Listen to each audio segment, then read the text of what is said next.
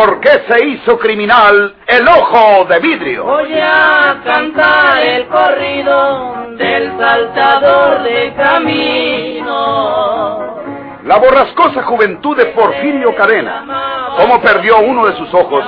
¿Y por qué tuvo que seguir la vida criminal perseguido por sus poderosos enemigos?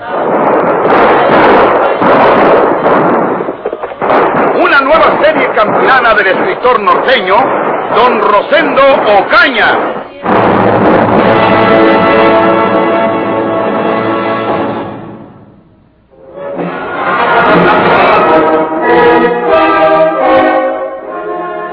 Usted es amigo del viejo Patricio y su hija, ¿verdad, doctor Uribe? Eh, sí, señor. Usted cometerá la peor infamia de su carrera criminal si les hace el menor daño. ¿Qué se gana usted ensañándose con un hombre viejo y ciego y con una pobre mujer que aún no se recupera del dolor de haber perdido a su esposo? Ya es suficiente con el daño que les ha hecho usted. Un daño irreparable. Ahora me va a regañar usted, doctor. Estoy hablando como amigo de esa familia. Y no me importa si con ello arriesgo la vida. Vaya. Porque usted tiene fama de no respetar ni a los ancianos, ni a las mujeres, ni a los niños. No hable tanto, doctor. Si alguna vez he despachado a un viejo como usted o como don Patricio, ha sido porque Ancina era necesario. A veces si no quita uno el estorbo, lo quitan a uno de en medio. ¿Y para qué sigue usted con esta vida de peligro sin término, Porfirio Cadena?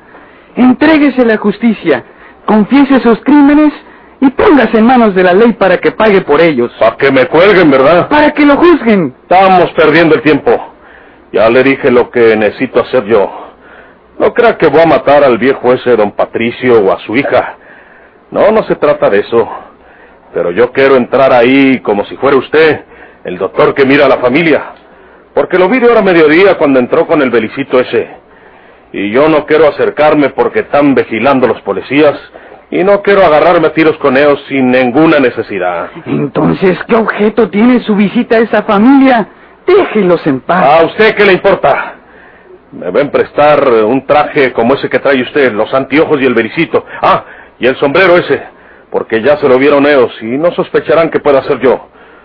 Somos de la misma estatura, más o menos. Yo no le proporcionaré ningunos medios para que vaya a cometer un nuevo delito. Pues entonces lo mato. Usted sabe lo que escoge si se pone al estado. Mm, ¿Me promete no causarles el menor daño a esas personas? Ya le dije que no va a hacerles mal. Muy bien. Entonces le voy a facilitar lo que me pide. Tengo que abrir la ropería esa y aquí tengo el llavero en el primer cajón del escritorio. Sáquelo.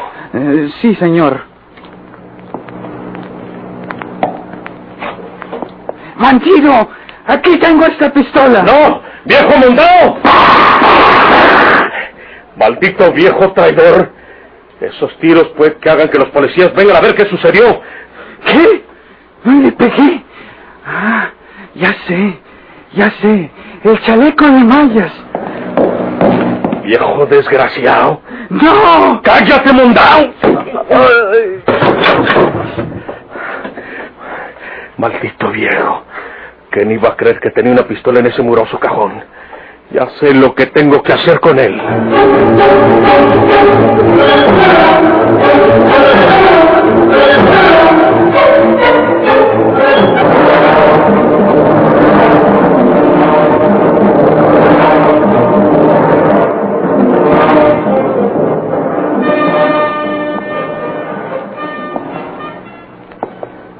Porfirio Cadena, antes de que el doctor Uribe pudiera recobrar el conocimiento, cargó con él y lo llevó al cuarto de baño. Allí había un calentador de gas. Lo dejó sobre el piso. Se fijó si estaba cerrada la ventila y luego abrió la llave del calentador. Entonces abandonó el cuarto cerrando la puerta con llave que encontró puesta por dentro de la cerradura.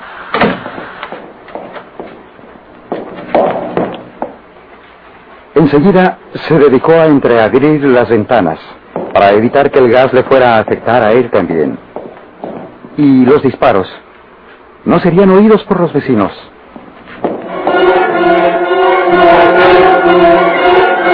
la casa del doctor Uribe solo colindaba con otra que se hallaba a unos siete metros de distancia. Las demás del rumbo se hallaban más alejadas. Los disparos, con la casa cerrada, solo fueron percibidos por los vecinos cercanos. ¿Oíste, Alejo? ¿Qué? Parece que se oyeron disparos en la casa del doctor. Debe ser algún experimento del viejo cascarrabias ese, mujer. Que va a disparar un arma ese médico vejete. Para mí fueron disparos. Voy a ver por la ventana. No, parece que alguien anda adentro. Ah, Y es un hombre. Se ve la sombra a través de la cortina. ¿Quién más puede ser? El doctor. Ya para esta hora no está el ama de llaves, como le dice él a la otra vieja, su compañera. No te preocupes por esas antiguallas, mujer. Sí, debe ser el doctor. ¿Quién sabe a qué obedecerían esas detonaciones? ¿Algún experimento, como dices tú?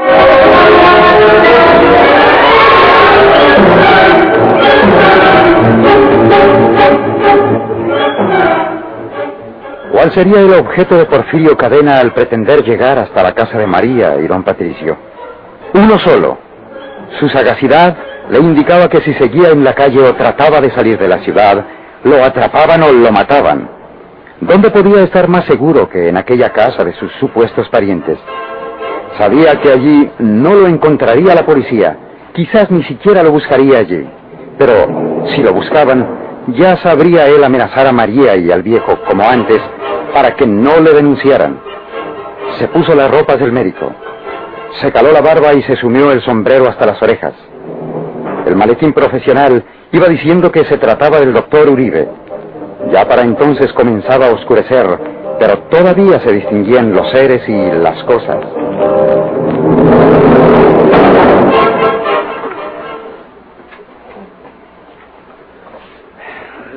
Seguirá malo don Patricio. Allá vuelve de nueva cuenta el doctor Uribe. ¿De nueva cuenta o por nueva cuenta? Porque los médicos cobran las visitas, ¿eh? De veras. ¿Y qué calamidad es el médico cuando un enfermo no puede aliviarse? Eh, no hay como la buena salud. Ya está viejo don Patricio, a lo mejor siguió peor. Y está ciego el pobre. No ve casi nada. Sí, pobre hombre.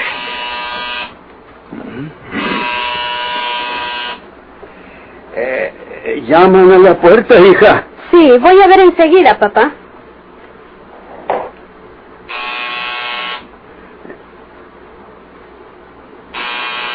Esa persona viene nerviosa. No sabe esperar.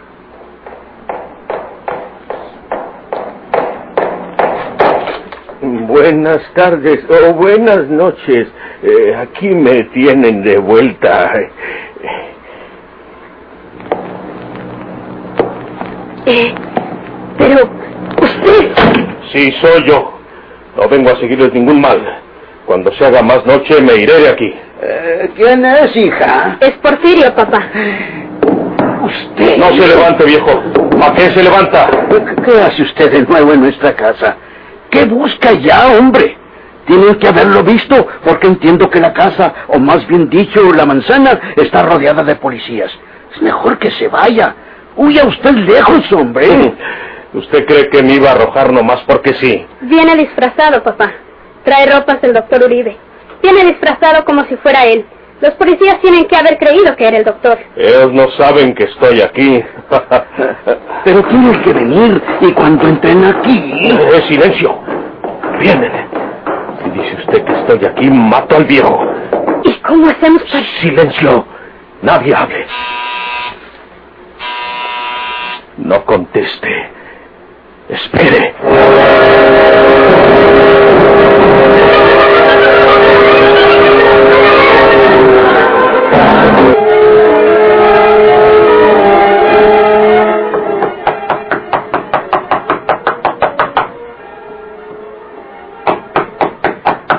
Aquello de que el timbre no funcionara bien, los agentes de la policía llamaban insistentemente con los nudillos sobre la puerta. En el interior, Porfirio Cadena daba instrucciones amenazadoramente mientras sujetaba al niño Juanito por el cuello de su chaqueta. El niño miraba azorado la pistola del bandido, sin poder articular palabra. Ustedes les dicen a esos policías que creían que podía ser yo el que tocaba. Por eso no les abrían. Sostengan, pase lo que pase, que el doctor Uribe ya se fue hace un momentito. Yo me voy a subir al piso de arriba con Juanito. Y si ustedes me denuncian, o si dejan que algún policía suba para ese piso, el muchacho se muere. Valor, hija. Silencio. Ya lo saben. Vente tú conmigo, muchacho. De puntitas.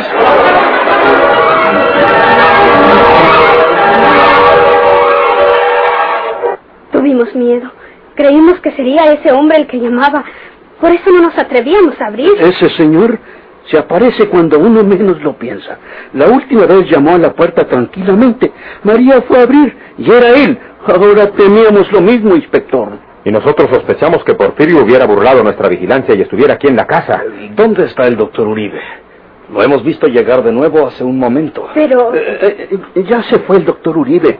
A- había quedado en traerme una medicina. Solamente entró para dármela y se fue enseguida.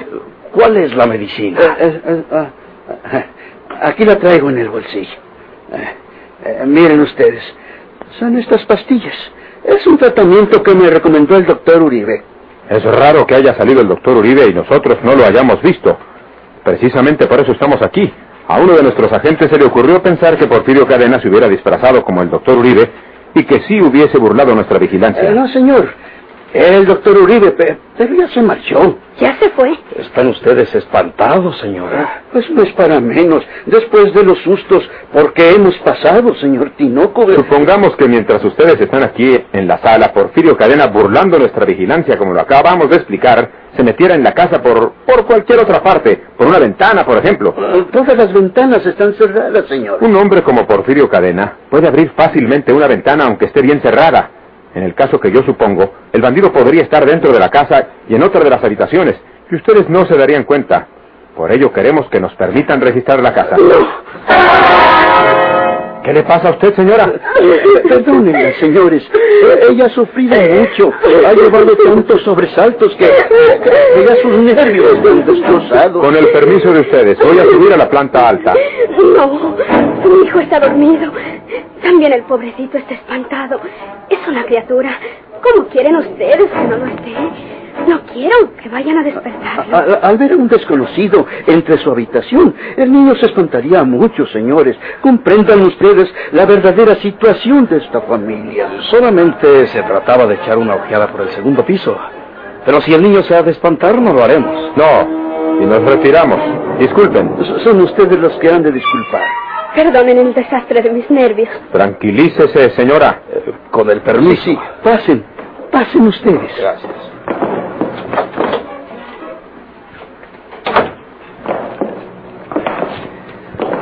¿Cómo es posible que haya salido de la casa del doctor Uribe y ninguno de nosotros lo hayamos visto? Este detalle es el único que no me convence a mí, inspector. Ni a mí. Pero yo tengo que estar en la estación cuanto antes, porque el inspector Riverol debe llegar de la Ciudad de México en el tren de las ocho y media y faltan diez minutos. ¿Ya está arreglado eso, Castillo? El secretario general de gobierno se comunicó telefónicamente con la Procuraduría General de la República. Creo que es amigo del procurador general y le pidió a Riverol, le dijo que lo enviaría en el primer tren, que será el que llega a las ocho y media y que traería instrucciones de no volver a México sin Porfirio Cadena, vivo o muerto.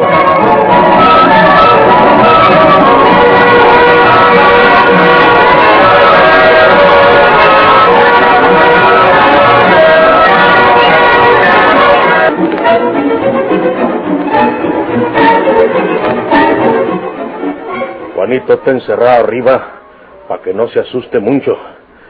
Ustedes supieron hacerla muy bien, porque ya el inspector Castillo quería subir a buscarme en el otro piso. Usted dijo cosas muy bien dichas o muy bien inventadas, don Patricio. No se asusten, porque si ustedes me ayudan, yo no les voy a hacer ningún mal.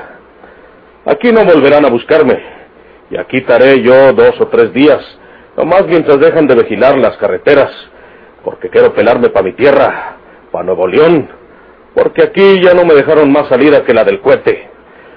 Claro que en dos o tres días puedo descuidarme o cuando esté dormido y entonces ustedes pueden avisar a la policía. No, no, no, lo haremos. Pues será mejor que Ancina lo hagan, porque a mí no me agarra la policía más que muerto. Y no voy a morirme solo. Nomás eso les digo, y me voy a quitar estas ropas allá arriba, porque no me quedan bien. El doctor es un poquito más chaparro que yo, y va a agarrar otras del mismo ropero, María. Y perdone que me esté acabando las ropas del finao. Puede usar las que guste. Muchas gracias. Creo que van a cumplir su palabra de no denunciarme, pero por aquello de las dudas, eh, Juanito estará siempre cerca de mí. Con el permiso. Sí. Hija, ¿para qué queremos mayores complicaciones y riesgos? Que pase aquí esos tres días y que se vaya donde nunca lo volvamos a ver nosotros. ¿Y el niño? Al niño no le pasará nada mientras nosotros no tratemos de denunciar a Porfirio. Gracias al cielo que la niña está en interna en el colegio. De lo contrario, serían dos nuestros cuidados. No, no te mortifiques más, hija. Aguantamos la situación. No tiene remedio.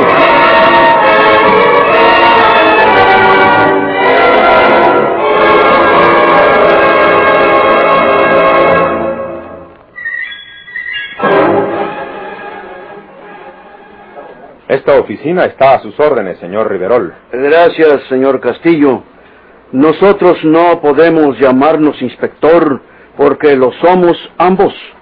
Y resultaría chusco que usted me dijera, gracias, inspector, y que yo le respondiera, no tiene por qué, inspector. Nos acabaríamos la voz, inspector, ¿verdad? es verdad. Es solamente que yo soy un inspector de provincia, señor Riverol mientras usted lo es de nuestra mejor policía capitalina. Ah, donde quiera se crecen Lo mismo hay buenos policías en la provincia que en la capital. Y lo mismo que los hay malos en las poblaciones, los hay igualmente en la ciudad de los palacios. Y como les veo un poco inquietos, o más bien dicho, bastante inquietos, vayamos al grano. Con que por aquí anda todavía haciendo de las suyas el indestructible ojo de vidrio. Sí, sí, señor Riverol. Y antes de darle amplios detalles sobre la actividad delictuosa o criminal de este hombre aquí en San Luis, quiero decirle el motivo de la inquietud que en nosotros está observando. Acaba de pasar lo siguiente. En una casa donde es muy posible que llegue Porfirio Cadena, fue llamado un médico para recetar al señor de la casa. Ajá. Dicho médico es un anciano. Se llama el doctor Pedro Uribe. Bien, pues el doctor Uribe recetó y se marchó. Pero un poco más tarde, como al oscurecer, vuelve de nuevo el mismo médico a la casa mencionada lo vemos entrar, pero no lo hemos visto salir. Usted sabe, Riverol, que Porfirio se disfraza de anciano, ¿verdad? Sí, sí, es su característica. Eh, pues bien, con la sospecha de que en la segunda ocasión no sea el doctor Uribe, sino Porfirio disfrazado como él, vamos a la casa y hablamos con la familia. Los familiares nos aseguran que ya se fue, que ya se fue el doctor Uribe, que allí estuvo a dejarles unas medicinas. La única medicina que puede mostrarnos el señor de la casa es un frasco de pastillas casi terminado. Queremos registrar la casa y no se nos permite porque hay alguien dormido en otra habitación de la planta alta. Esto nos tiene tan inquietos como usted lo ha dicho, señor Riverol. Eh, ¿Quiénes son los familiares de esa casa? Todos los familiares, por favor. Pues eh, son, son cuatro. El papá, don Patricio, que está casi ciego. La viuda, señora María, y, dos niños. Pero una niña está internada en un colegio de oh, oh, sí. y solo el niño vive con ellos en la casa. Así es que son tres solamente el papá, María y el niño. ¿Estaban los tres presentes cuando ustedes visitaron la casa? No, se hallaban en la salita solamente el papá y la señora María. Eh, ¿Les dijeron dónde estaba el niño? Es el que se hallaba dormido arriba. Y dicen que precisamente no les permitieron registrar ese piso de arriba. No, porque estaba el niño dormido y podía espantarse. lo que pasa es lo siguiente, amigos. Porfirio Cadena está arriba con el niño y los amenazó con matarlos si lo denunciaban o permitía que se registrara la casa. Vamos para allá.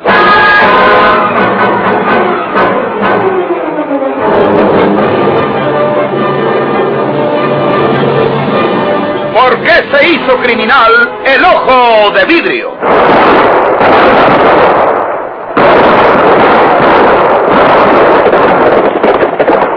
Muchas gracias por su atención. Sigan escuchando los vibrantes capítulos de esta nueva serie rural, ¿Por qué se hizo criminal el ojo de vidrio. Se disfrazaba de arriero para asaltar los poblados. Burlándose del gobierno, mataba a muchos soldados, nomás blanqueaban los cerros de puros sin.